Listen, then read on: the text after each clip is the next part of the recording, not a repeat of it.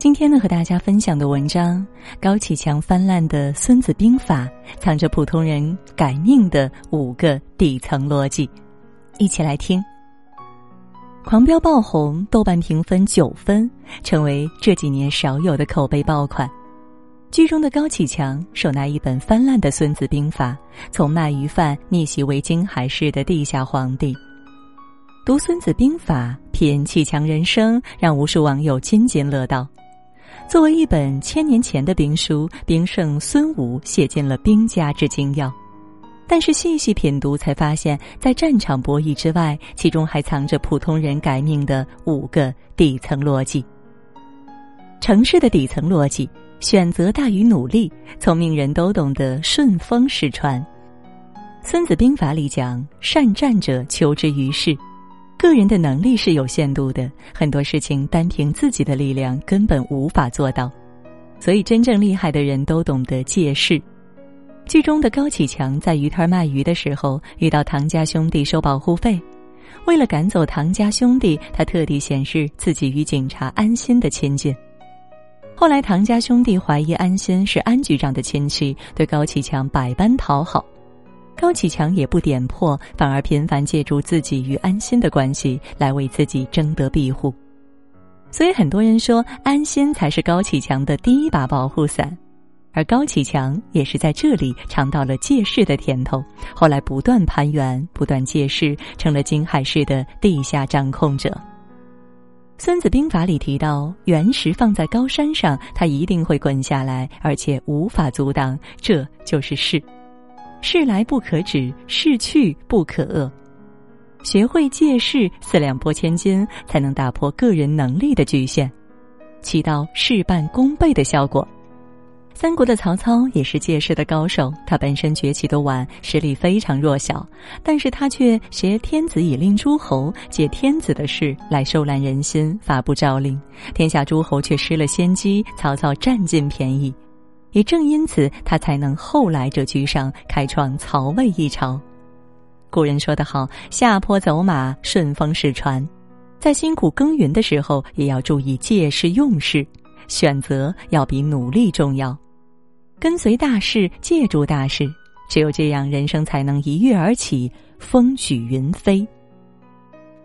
关系的底层逻辑：水抬船高，人抬人高，众人拾柴火焰高。茨威格讲过一句话：“一个人的力量是很难应付生活中无边的苦难的，所以自己需要别人帮助，自己也要帮助别人。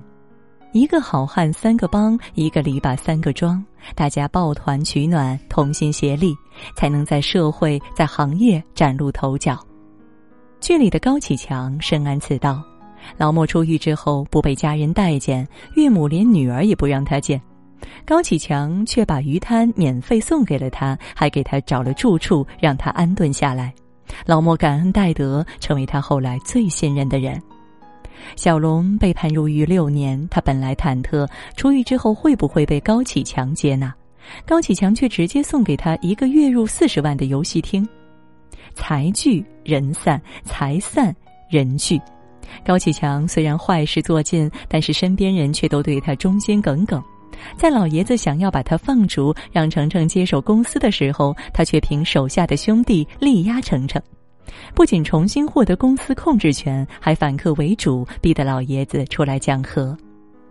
《孙子兵法》里讲：“天时不如地利，地利不如人和。”再高的能耐，再好的机遇，也比不过身边有一群靠谱的人。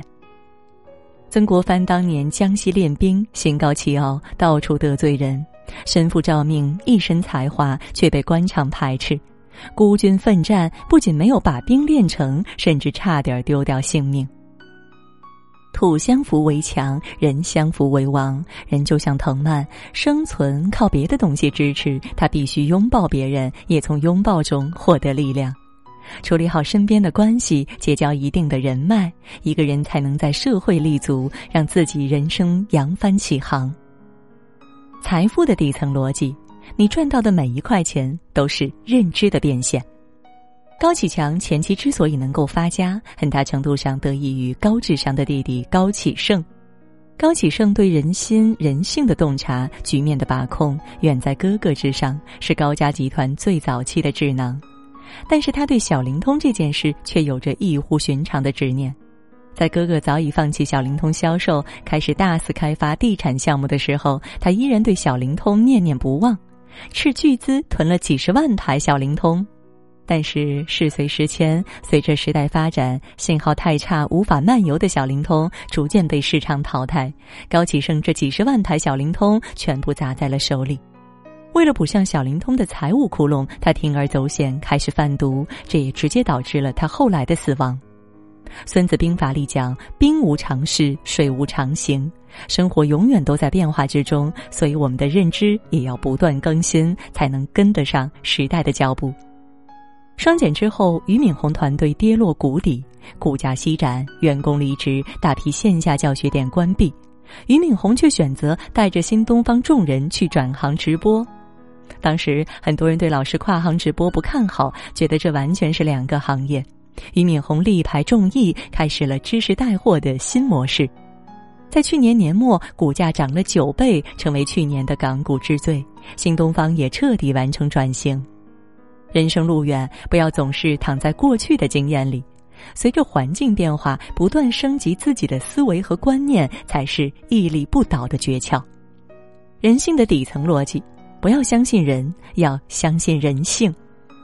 听过一个这样的故事啊，过去盗墓一般需要两个人，打一个盗洞，一个人下去取珠宝，另一个人在上面拉绳子。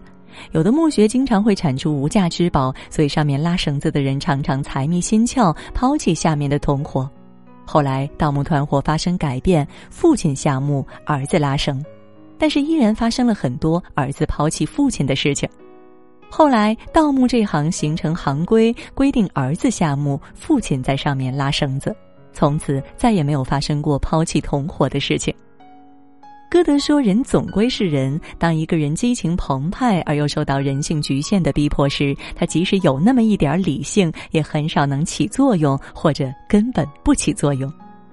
人性根深蒂固的贪婪与自私无法改变，所以千万别太相信人，千万要相信人性。”高启强在和程程的对抗中提前收集情报，抓到了三个高管的弱点。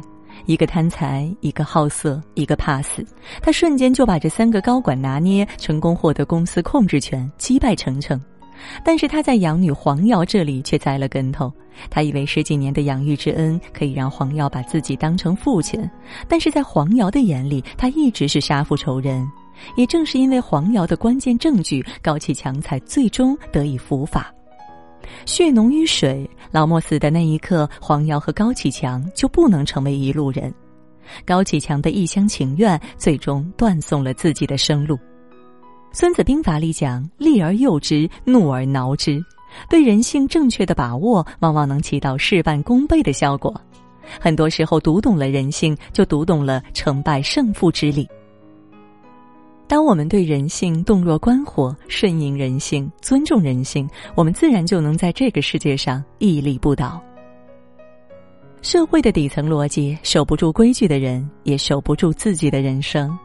距离高启强最终的结局是死刑，整个金海市地下团伙被打掉，所有人都获得了应有的惩罚。高启强熟读兵法，却只学到了术，却没有学到道。孙子兵法讲：以正合，以奇胜。许多人关注的点都在棋，然而却忘了取胜的基础是守正。如果不懂守正，只会出奇，人生很容易走上歪路和邪路。剧中高启强从借助安心善意震慑混混之后，开始狐假虎威，帮助别人平事。在卷入徐雷生死这件事之后，他彻底没有回头的余地。从那个一脚踏不出屁的老实人，变成了一个能各种投机借力的道上人。但是他本身并没有实力，只能坑蒙拐骗，最终走上了杀人的不归路。他没有规则意识，也失去了做人的良知。和村支书李有田的较量中，他一句“我想吃鱼了”，轻易葬送了李有田的性命。认太叔为干爹，却在攀上赵立东之后，把太叔扫地出门，昔日恩义荡然无存。他无视法力，无视道义，一直遵循弱肉强食的法则，最终锒铛入狱，身死道消。古人说：“能克己，方能成己。”一个人只有学会克制自己，守住规矩，才能成就自己，保全自己。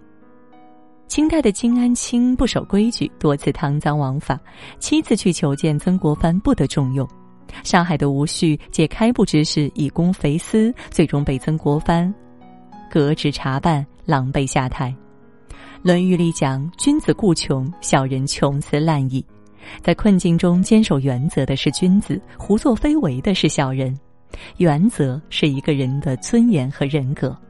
一个人唯有坚守原则，才能赢得别人的敬重，守住自己的人生。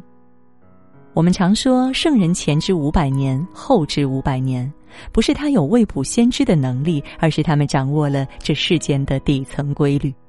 无论世事如何变化，那些关于社会、关于人性的底层逻辑始终不曾改变。对事物本质的认知力，决定了一个人的未来。读懂古人的绝大智慧，翻越认知障碍，改变自己的命运。